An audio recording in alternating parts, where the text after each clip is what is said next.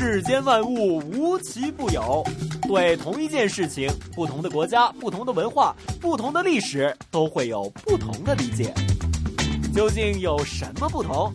马上为您揭晓。同不同，主持刘明正。Hello，大家好，欢迎大家来到我们 AM 六二一香港电台普通话台的《同不同》，我是主持人明正。天明正要给大家带来的这条胡同，就是我们北京城里面的东四头条。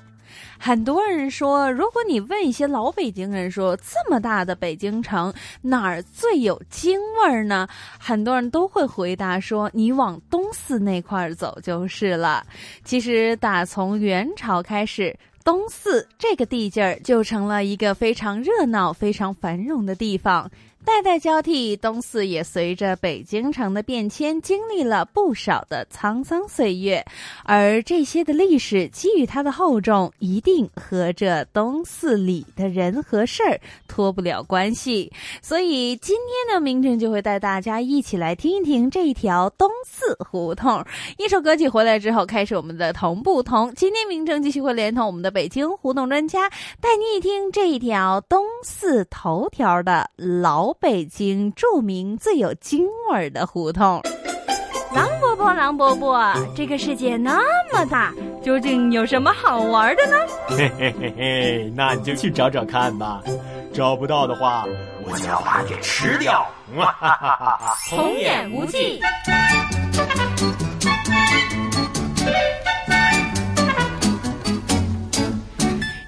就是东四胡同了，东四头条，我终于到了。妹妹，你闻见了吗？闻什么呀？你好好闻闻啊！闻？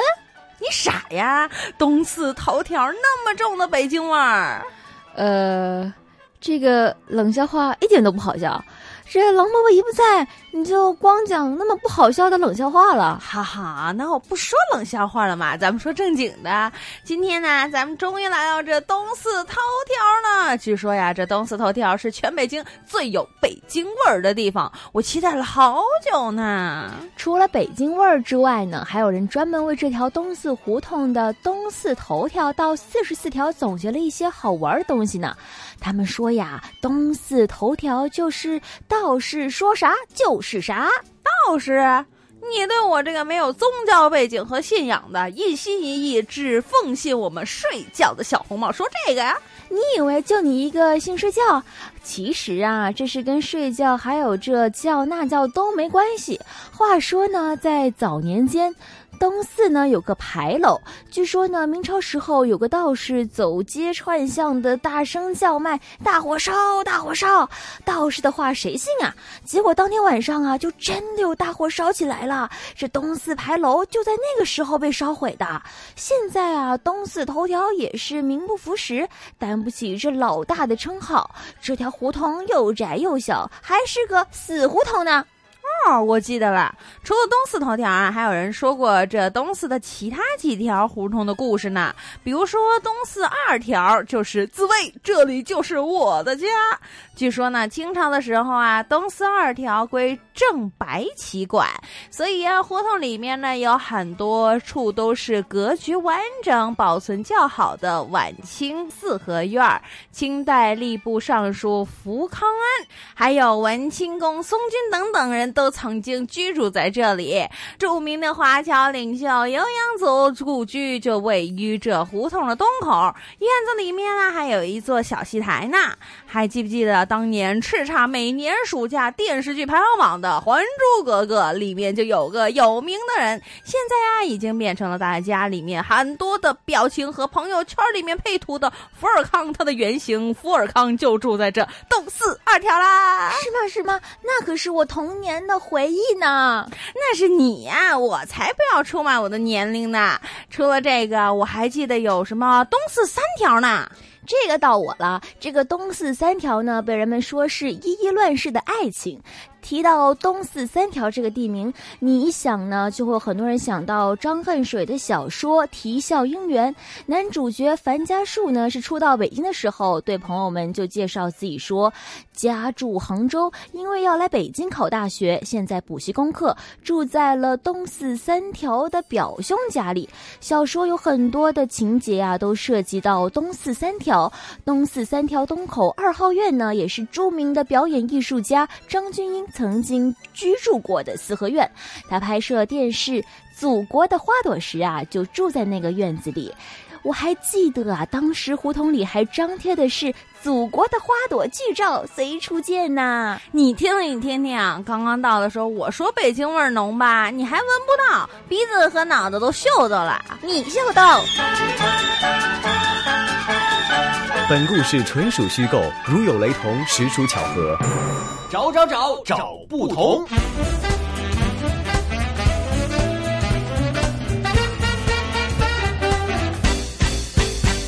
大家来到我们今天的同不同。今天明正会带大家一起来听一听这一条老北京里面最有京味儿的东四头条。首先，让我们邀请到香港大学专业进修学院语言及文史哲学系的刘老师，为我们一起来介绍一下这一个那么有历史感又那么重要的东四头条。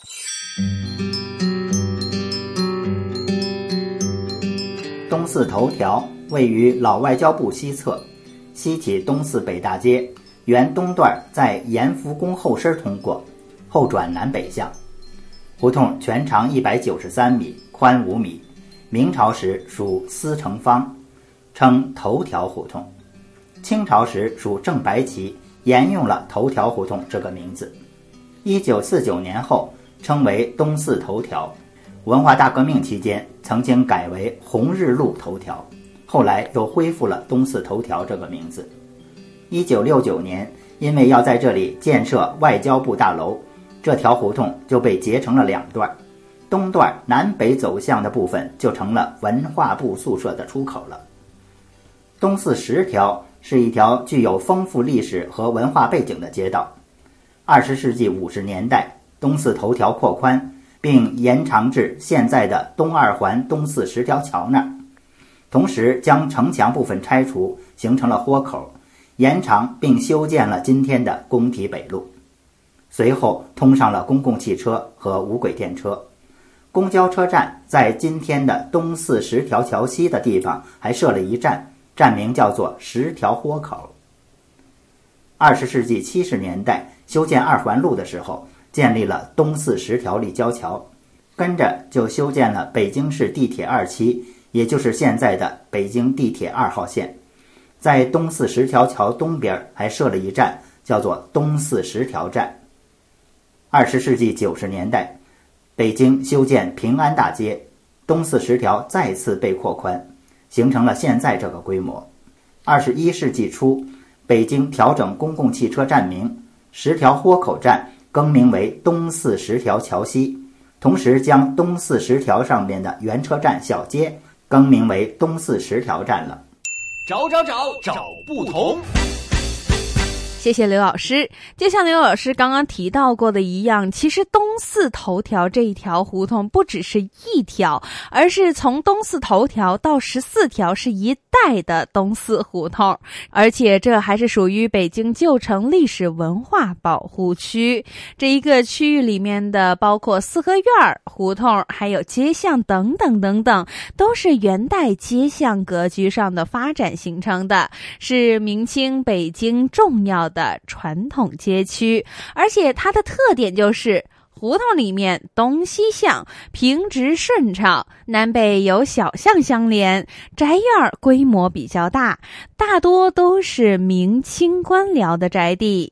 在随后的年代里面，这里又出了很多我们说政界的名流、显赫的贵族、文人大家以及艺术名师等等等等的住所。在明清时期，北京东富西贵之说的东富，说的其实就是这一片儿，也包括我们今天所说的东四头条。世间万物无奇不有，对同一件事情，不同的国家、不同的文化、不同的历史，都会有不同的理解。究竟有什么不同？马上为您揭晓。同不同？主持刘明正。找不同时间到，你找到了吗？同不同？Bingo！答案揭晓。大家回来，我们今天 AM 六二一香港电台普通话台的同不同，我是主持人明正。欢迎大家回来，我们今天的同不同？今天明正带大家走进了这一条在北京非常著名而且具有浓厚京味儿的北京老胡同——东四头条。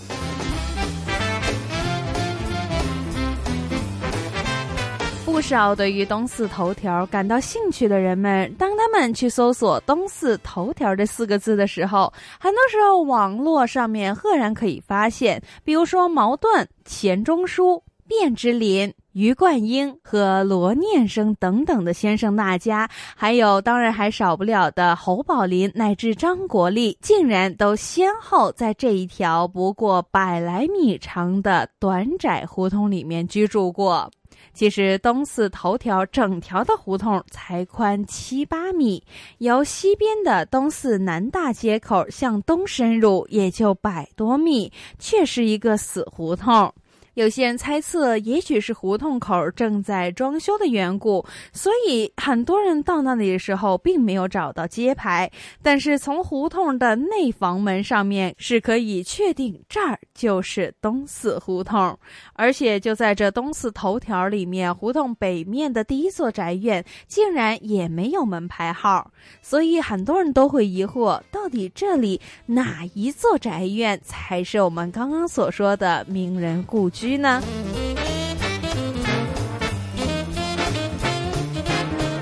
提到东四胡同的名人故居，少不了的当然有茅盾先生。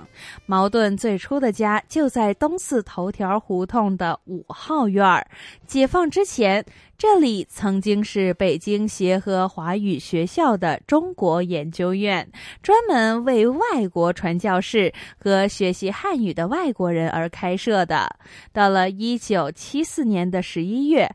矛盾搬到了东城区之后，就在这元恩寺胡同十三号，而这个地方也在一九八零年代左右已经被改建。其实东四头条一号院是一个社科院宿舍，当中我们刚刚提到的钱钟书、卞之琳、余冠英和罗念生等等等等人就曾经在这里居住。其中有在作品《我们仨》中提到过，一九五九年文学所迁入城内旧海军大院，这年五月。我家迁居东四头条一号文研所宿舍，房子比以前更小，只一间宽大的办公室，分隔为五小间，一家三口加一个阿姨居然都住下，还有一间做客厅，一间堆放香笼杂物。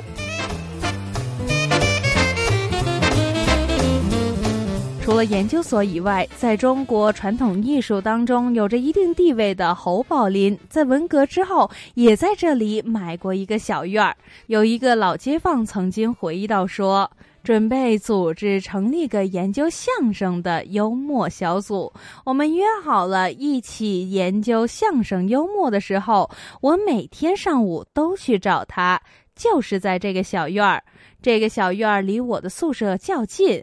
一天我去到的时候，看见院子里面一个平窝上摊开着米，米上有很多黑色的米虫。我说：“这米里长虫了。”他说。这是我们家养的。其实刚刚那一段就是在方程我和侯宝林一篇文章当中所提到过的。当然，除了我们说文学界还有相声界以外，在如今的中国演艺界当中，电影演员张国立老师虽然生在天津，但是却长在这北京东四头条。找不同时间到。你找到了吗？同不同？Bingo！答案揭晓。欢迎大家回来，我们今天的同不同？今天明正带着大家走进了这条尽是文化历史名人的老北京胡同——东四胡同。今天明正要为大家介绍的就是这条在老北京里面被老北京人誉为最有京味儿的一条胡同——东四头条。很多人都说东四头条是一个大师聚集的地方。曾经有在东四头条的老街坊回忆说，记得路口北侧是东四邮电局，绿漆的大门，出出进进。给老家邮寄一些物品和钱，以及订阅参考消息的报纸都在这里。在比邻的话呢，就是东四委托商店。有一些当年的居民还说，当年他们放学之后就会来到这里，趴在玻璃柜台，透过玻璃仔细看一些老物件，各种各样的手表，尤其是怀表，银壳勾勒着优美的纹饰。滴答滴答的响，就像是动人的旋律，而且还有老式太师椅，背靠镶着大理石山水画一样的图案，非常的深入人心。在这东四头条的南路，其实就是这东四百货商场。当年这里出售衣服、布匹，还有鞋帽、日杂文具等等。老式的吊扇就在这屋顶摇摇晃晃的转着。从东四头条南路转到西路，西路有一个东四新华书店。当年这里是红色大门。金色的招牌书写着“新华书店”四个大字，而且这四个字据说还是毛主席的笔记。当年赶上文革，据说这里除了浩然的艳阳天和金光大道以外，其余都是宣传品。当年来过这里的人还说，他们记得在七二年的时候，夜里排着大队去购买古典文学四大名著，在小学五年级的时候已经通读了几遍，并且手抄过唐诗三百首。刚刚提到的这一些所有的场景，其实都已经成为了过去。现在在路口的是东四地铁站，而过去的一切已经消失了。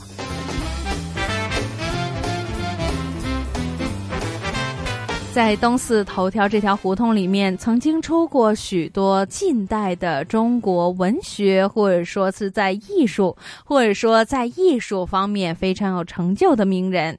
而当中，其中有一位在中国传统的相声艺术当中有着一定地位的侯宝林故居。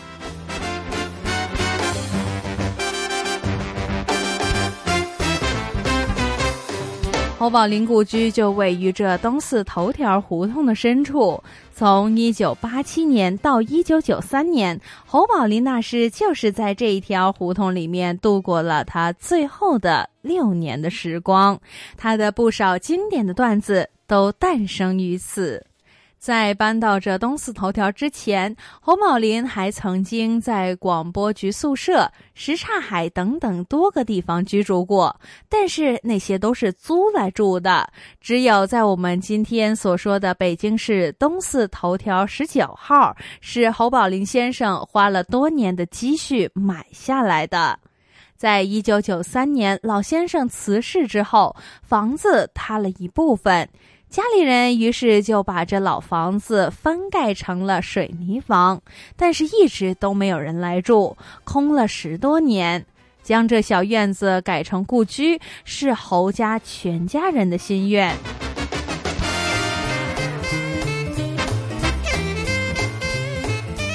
当我们沿着东四十字路口向北，路东的第一条胡同就是东四头条。快到胡同尽头的时候，就可以看见路南的十九号小院儿。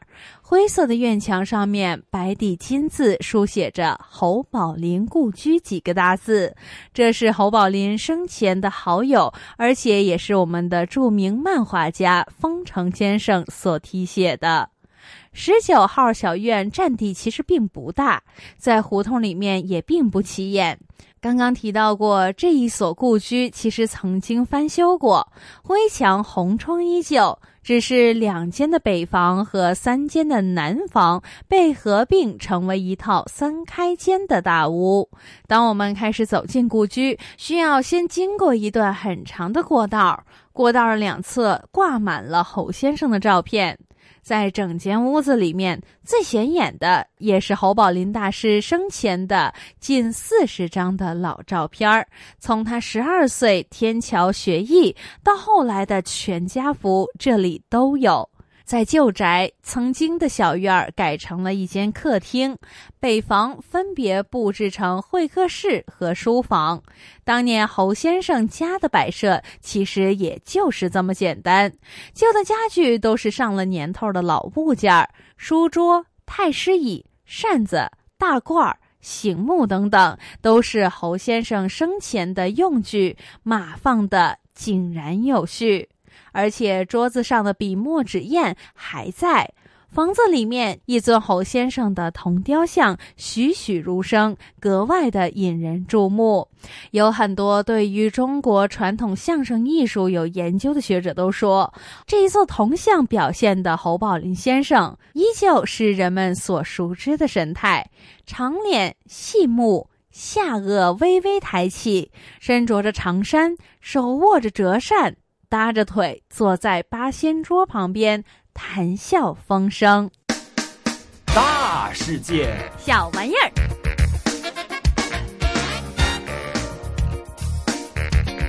欢迎大家来到我们今天同不同的最后一个小环节——大世界小玩意儿。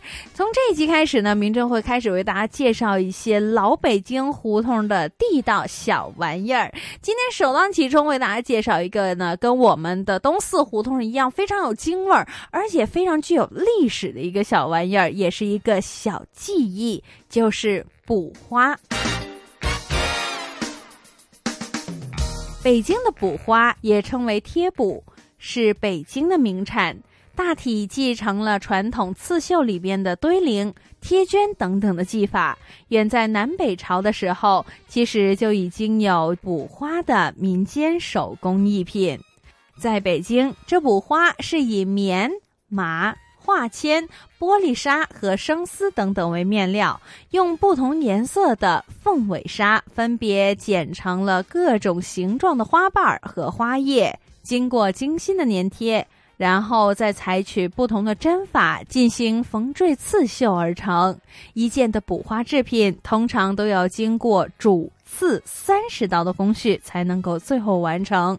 主要的产品包括有我们日常所用的台布、床上用品、餐垫儿、靠垫儿、围裙和带类等等。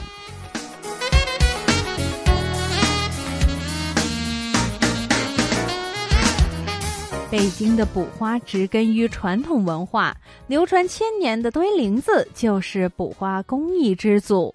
堆林子是刺绣的一种变体，它是以贴绫带绣，用薄绫或者是软缎做厚料，按照纸样儿剪出各种的绫花，挽上边儿，再把一个个的伞瓣儿堆砌成各种形态和形态的花朵，贴在绫底上。再用细针工艺以丝线缝缀成具有层次感的图案，在之后还要用笔涂上颜料，施以印色的工艺。这堆林子的图案简练而丰满，装饰性强，这就是令到它能够从刺绣工艺当中脱颖而出，和刺绣相比美的特征。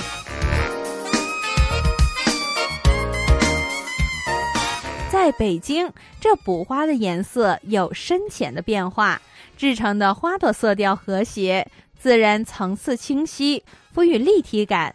把它贴在布底上，就跟浮雕一样，微微的凸起，给人一种丰富的艺术感受。其实，在民国以前，这北京补花技艺已经一直流传在宫廷、贵族。和官宦奇人等等的社会上流家庭，以家庭的形式母女代代承传。所以，北京挑捕文化从业人员的文化水平其实是相当的高。在辛亥革命以后，这捕花逐渐形成了商品生产，而且还批量的出口到了西方国家。捕花的技艺由贸易商人控制组织，同时也还保留着母女形式的乘船制度。